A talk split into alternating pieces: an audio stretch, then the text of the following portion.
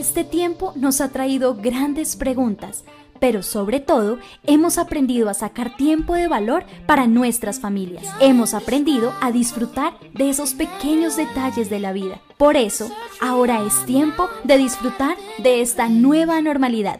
Bienvenidos a nuestra nueva temporada. Buen día familia. Según el modelo del iceberg, somos personas que tendemos a mostrar ese 10% de nuestra vida. Es decir, lo mejor que tenemos recae en ese 10%.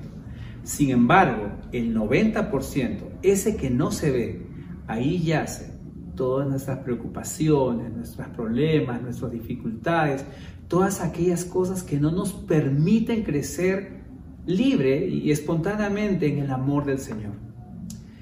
¿Por qué será que es más fácil tener un 10% que mostrar? Qué lindo sería tener un 90% que mostrar. ¿Por qué es tan difícil invertir el orden? ¿Por qué finalmente ese 90% termina determinando o, logra, logra influenciar tanto en nuestra vida que produce que nuestra identidad dependa solamente de ese 90%? ¿Por qué? ¿Por qué tiene que ser así? Bienvenidos a nuestra nueva serie Nueva Normalidad. Y eso es lo que queremos, una nueva normalidad, no basada en un 90% que está lleno de problemas, sino en una vida libre, en una vida que puede gozar de esa vida abundante que Jesús nos prometió. Anhelamos eso, soñamos con eso. No queremos la normalidad de siempre, es en la que estamos atrapados, a pesar de creer en Jesús. Por eso el día de hoy queremos empezar trabajando una nueva identidad. Y ese es el título del día de hoy. Nueva identidad de una espiritualidad emocionalmente sana. Y para eso quería que sepas que el día de hoy trabajaremos con un personaje muy especial. ¿Con quién? Con el mismo Jesús. La primera semana trabajamos con Saúl y vimos cómo Saúl era una clara muestra de una espiritualidad emocionalmente enferma. Alguien que estaba con Dios, pero realmente no vivía y no gozaba de Dios. La semana pasada hablamos acerca de Marta y María y cómo lo más importante al fin y al cabo era estar a los pies del Maestro, como una sola cosa era necesaria e importante. Hoy vamos a aprender que lo más importante para empezar a tener una vida espiritualmente sana es tener una identidad clara y definida en Jesús. Entonces, empecemos a estudiar y vamos con el primer punto de nuestro bosquejo que dice así, construyendo mi identidad. Vamos a, leer un texto que se encuentra en el libro de Lucas, capítulo 3, versículos del 21 al 22, y vamos a encontrar ahí a Jesús pero Jesús ya, ya hecho un hombre, a punto de iniciar su ministerio. Acompáñame con el texto que dice así. Un día en que todos acudían a Juan para que los bautizara, Jesús fue bautizado también.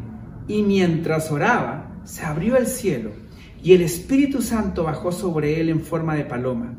Entonces se oyó una voz del cielo que decía, Tú eres mi Hijo amado, estoy muy complacido contigo. Permíteme repetir esta última parte. Tú eres mi Hijo amado, estoy muy complacido contigo. Jesús tenía un origen divino, venía del mismo cielo, ahora convertido en hombre. Pero también si lees las escrituras vas a encontrar en ella que Jesús tuvo una niñez y una adultez bastante humilde. Y de pronto nos encontramos con Dios diciéndole, tú eres mi Hijo amado, estoy muy complacido contigo. ¿Qué sientes en tu vida cuando escuchas esta frase? Tú eres mi Hijo amado, estoy muy complacido contigo. Quizá en tu corazón aparece ese sentimiento que dice, wow, ¿quién como Jesús? ¿Quién, que, ¿Quién como Él que escuchó esta frase en su corazón? ¿Cómo me encantaría a mí escucharla? Pero sabes, cuando tú y yo venimos a Jesús, cuando tú y yo entregamos nuestra vida a Él. Cuando tú y yo depositamos nuestra fe en Él. Esta frase se hace realidad en nosotros. ¿No me crees? Permíteme leerte este pasaje. Mira, mira lo que pasa en nuestra mente cuando, cuando por ejemplo, nuestro 90% empieza a afectarnos y, choca contra frases como esta, tú eres mi hijo amado, estoy muy complacido contigo. De repente tú dices, no, no, no, eh, yo, yo no soy bueno para recibir su amor. Mira lo que dice este versículo. Isaías 49, 15.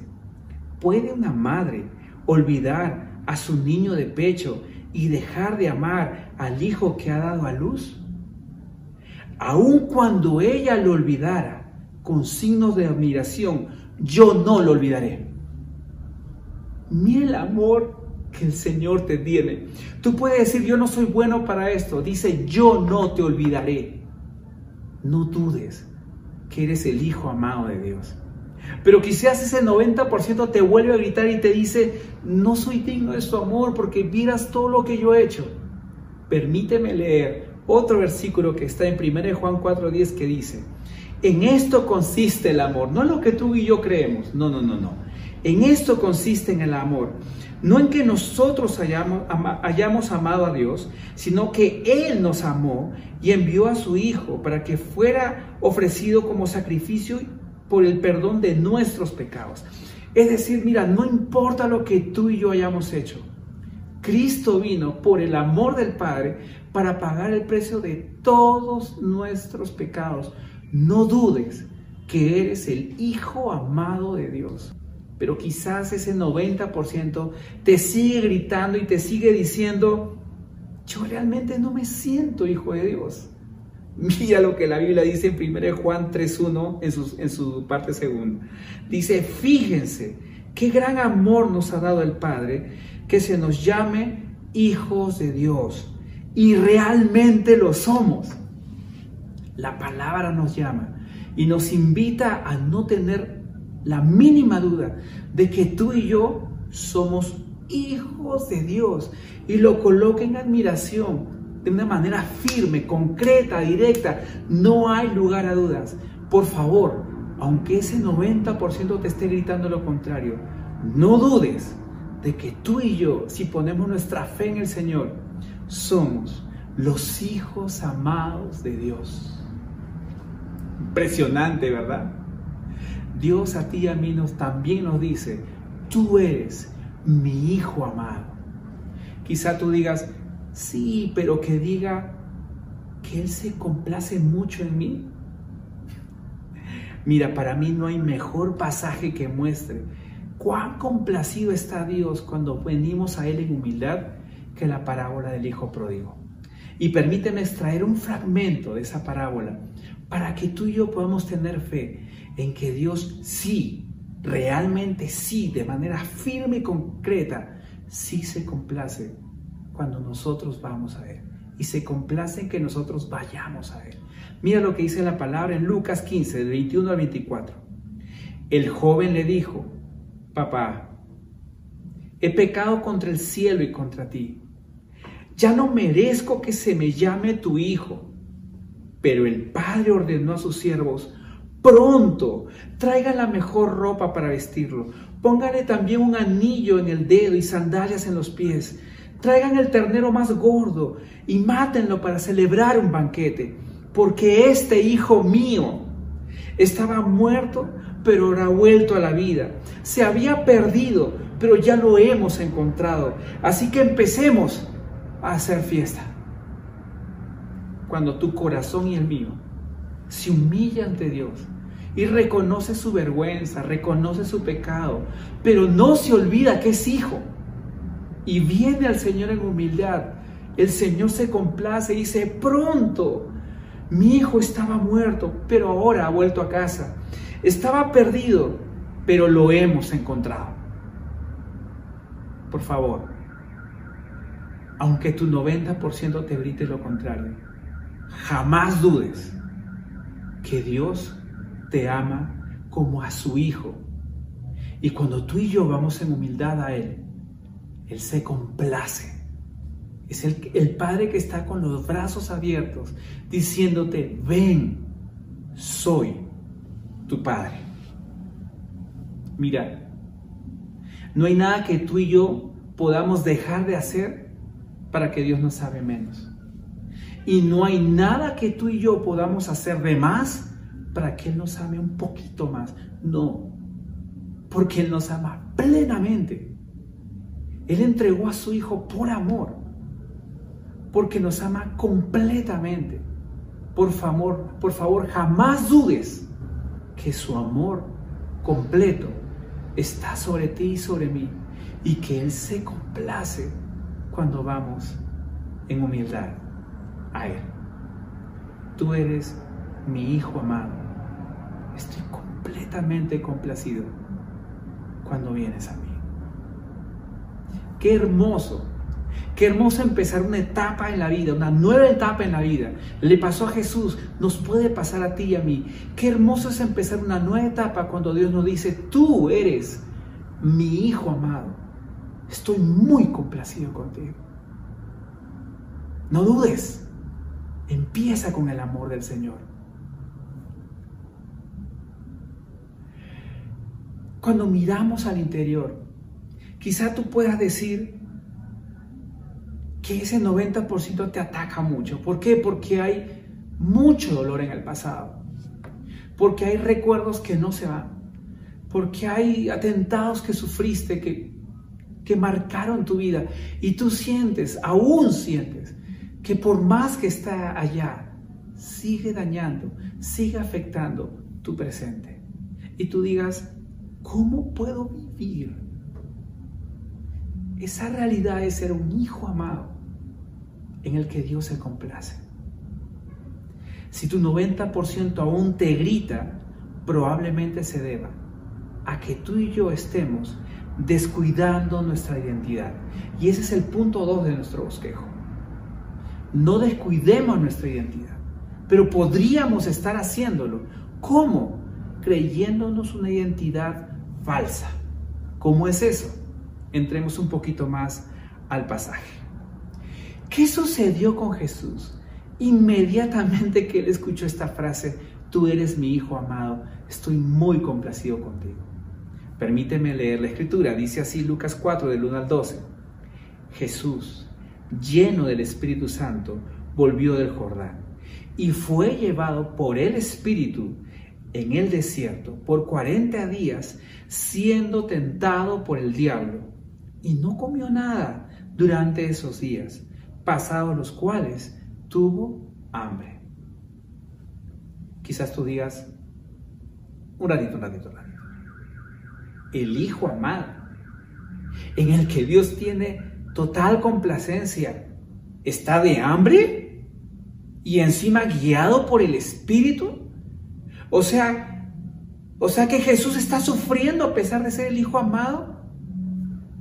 Yo quiero preguntarte o responderte con otra pregunta. ¿Cuál es tu concepto de vida abundante?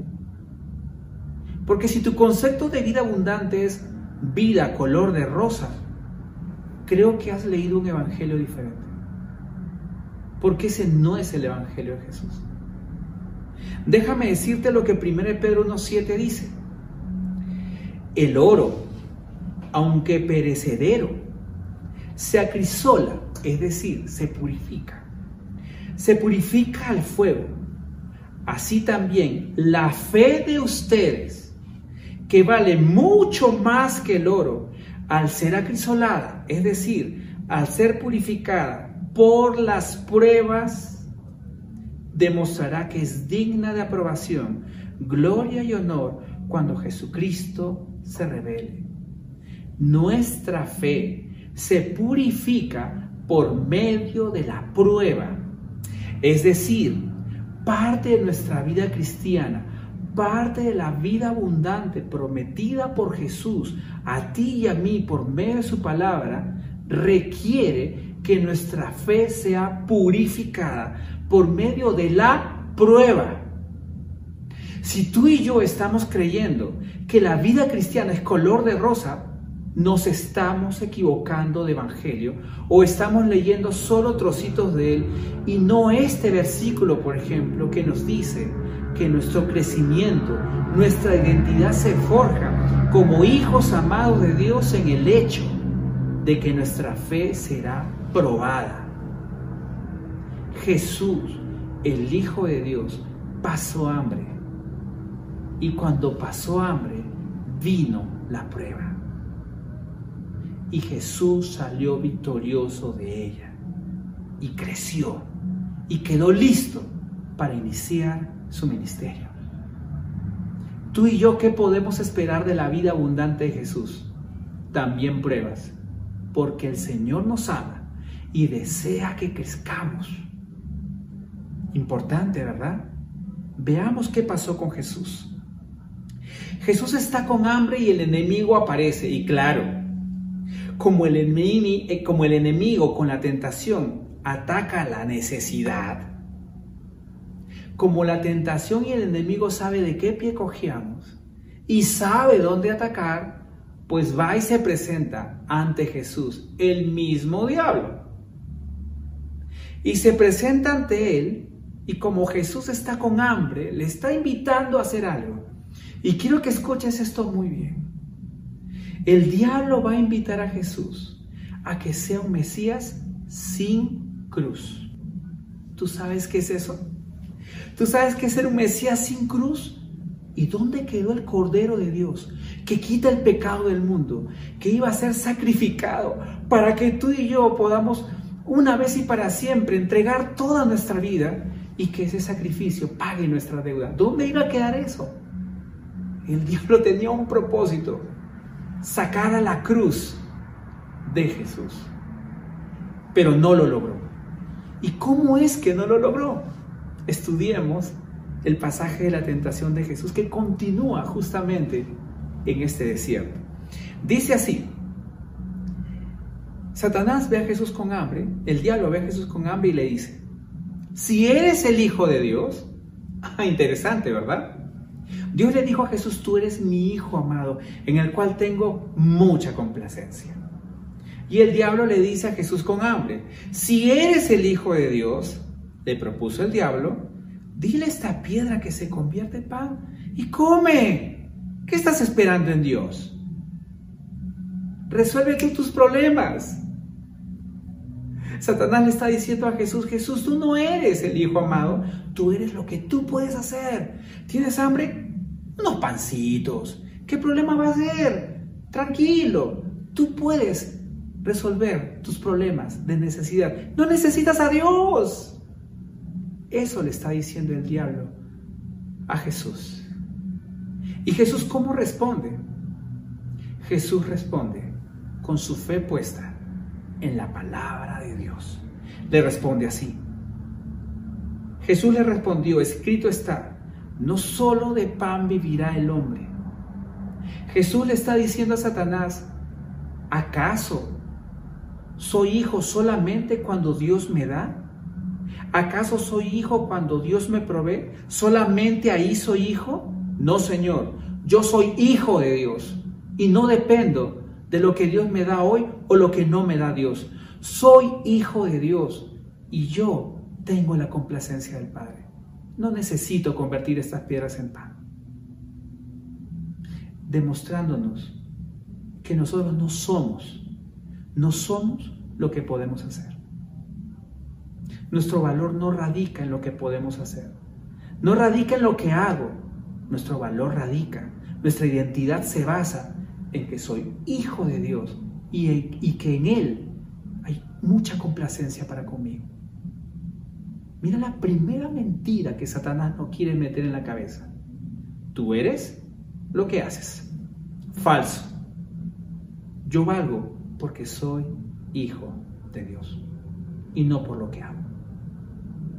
Satanás no se queda tranquilo, el diablo no se queda tranquilo y arremete otra vez contra Jesús. Mira lo que dice la palabra en el versículo 6. Sobre estos reinos Jesús y todo su esplendor le dijo, te daré la autoridad, porque a mí me ha sido entregada y puedo dársela a quien yo quiera. Así que te la daré si me adoras, todo será tuyo. ¿Qué le quiere meter Satanás en la cabeza a Jesús? lo que le quiere meter es la gran mentira que yo valgo por lo que tengo. Jesús, yo tengo toda la autoridad. Todos los reinos son míos. Yo te lo daré. Mira, solo tienes que adorarme. Nada más, tranquilo. ¿Qué vas a perder? Te lo entrego todo. Y Jesús una vez más le responde, con su fe puesta en la palabra de su Padre. Y le dice, escrito está, adora al Señor tu Dios y sírvele solamente a Él. Satanás, ¿tú qué tienes que ofrecerme? Que yo en este momento no tenga las cosas no significa que mi Padre no, no sea dueño de todo y que Él me dará cuando Él quiera dármelo. No soy hijo porque tengo o no tengo. Soy hijo porque así mi Padre me ve. Yo no valgo por lo que tengo, yo valgo porque soy hijo de Dios. Y el Padre tiene mucha complacencia conmigo. Tú y yo caemos en lo mismo. creernos que valemos por lo que hacemos o creer que valemos por lo que tenemos. Cuando Dios lo que nos dice es, tú eres mi hijo amado, en ti tengo complacencia. Satanás no se queda tranquilo. El diablo dice, no, yo a este me lo tengo que tumbar. Y así hace contigo y conmigo. Y arremete otra vez contra Jesús y mira lo que dice la Biblia. El diablo lo llevó luego a Jerusalén e hizo que se pusiera de pie en la parte más alta del templo y le dijo, si eres hijo de Dios, otra vez quiere romper su identidad. Si eres hijo de Dios, tírate de aquí, pues escrito está. Interesante, ¿verdad? Jesús se defendió dos veces con la palabra y el diablo le va a decir, ok, yo también te voy a agarrar la palabra y yo también te la voy a voltear y yo también te voy a demostrar que, que puedo terminar influenciándote. Y le dice, pues escrito está, ordenará que sus ángeles te cuiden, te sostendrán en sus manos para que tu pie no tropiece y sí, eso está en la Biblia. Y sí es cierto. Pero Jesús le está pero Satanás, el demonio le está diciendo a Jesús, mira, simple, si eres hijo de Dios, muéstrate delante de toda esta gente que tú eres el Mesías prometido. Tírate del templo para que todos vean y digan, wow, llegó el Mesías. Lo que Satanás le quiere meter en la cabeza a Jesús es Jesús, tú vales por lo que la gente piense de ti. ¿Para qué un madero como un criminal? ¿Para qué morir desangrado? ¿Para qué? No, no lo necesitas. Tírate y demuestra tu poder. Jesús, tú vales por lo que la gente piense de ti. Jesús no va a responder otra vez con la palabra, con la fe puesta en la palabra de su Padre y le dice, también está escrito, no pongas a prueba al Señor tu Dios. Esa no es la voluntad de mi Padre Satanás. Esa no es la razón por la cual yo vine, para tirarme de un templo y que todos digan, wow, no, yo vine como Cordero de Dios a quitar el pecado del mundo. No tientes al Señor tu Dios. Esa no es su voluntad. Para Jesús habían tres cosas claras. Jesús no valía por lo que hacía.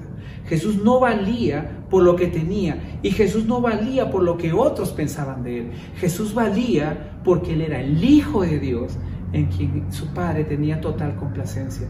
Mira, no nos creamos las mentiras de Satanás. No nos creamos la mentira que valemos por lo que hacemos, por lo que tenemos o por lo que los demás piensan de nosotros. Valemos porque somos sus hijos. Ahora tú dirás que esto es una carta libre para decir, ah, bueno, como no importa lo que hago, pues no hago nada. Pues como no importa lo que tengo, pues no busco nada y no me esfuerzo. Y como no importa lo que los demás piensen de mí, pues al diablo, hago lo que sea con mi vida. No, Señor. Este pasaje no está enseñando eso. Este pasaje está enseñando que si tú y yo nos dejamos valer por estas mentiras, vamos a tener una espiritualidad emocionalmente enferma. Y que no importa cuántas veces vengamos a la iglesia o leamos la Biblia o cantemos al Señor, vamos a estar atrapados en las tres mentiras más grandes que el diablo nos quiere meter en la cabeza. Que nosotros valemos por lo que hacemos, por lo que tenemos y por lo que otros piensan de nosotros. Cuando lo que Dios nos ha pedido es que todo lo que hagamos, lo hagamos como para Él. Que todo lo que tengamos solo nos hace administradores de su provisión. Y que lo que la gente tiene que pensar de nosotros es que somos luz y sal de esta tierra. Cuidado, no confundamos la enseñanza de la Biblia. La enseñanza de la Biblia es una. Tú eres su hijo amado, no lo dudes.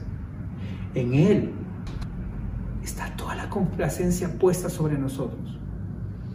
No le creamos las mentiras de que valemos por lo que hacemos, por lo que tenemos y por lo que otros piensan de nosotros. Quiero recordar que en todo este, todo este tiempo que hemos tenido aquí, eh, hemos tratado de lograr dos objetivos. Mira, mi primer objetivo era que tú recuerdes cómo empieza nuestra identidad firme y correcta.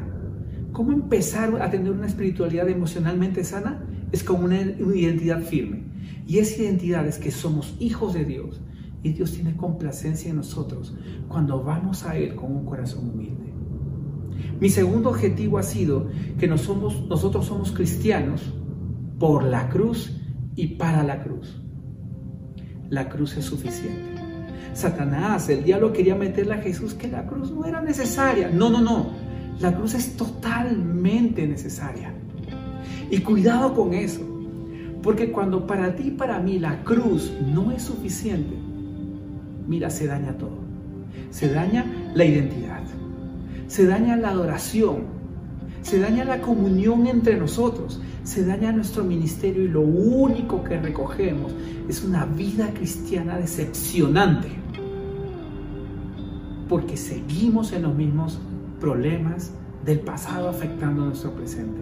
Porque seguimos con las mismas tendencias que nos marcan la vida y no nos dejan ser libres. Cuidado. La cruz es más que suficiente. Recuerda, tú eres hijo de Dios. Dios se complace de ti cuando vas a Él con humildad.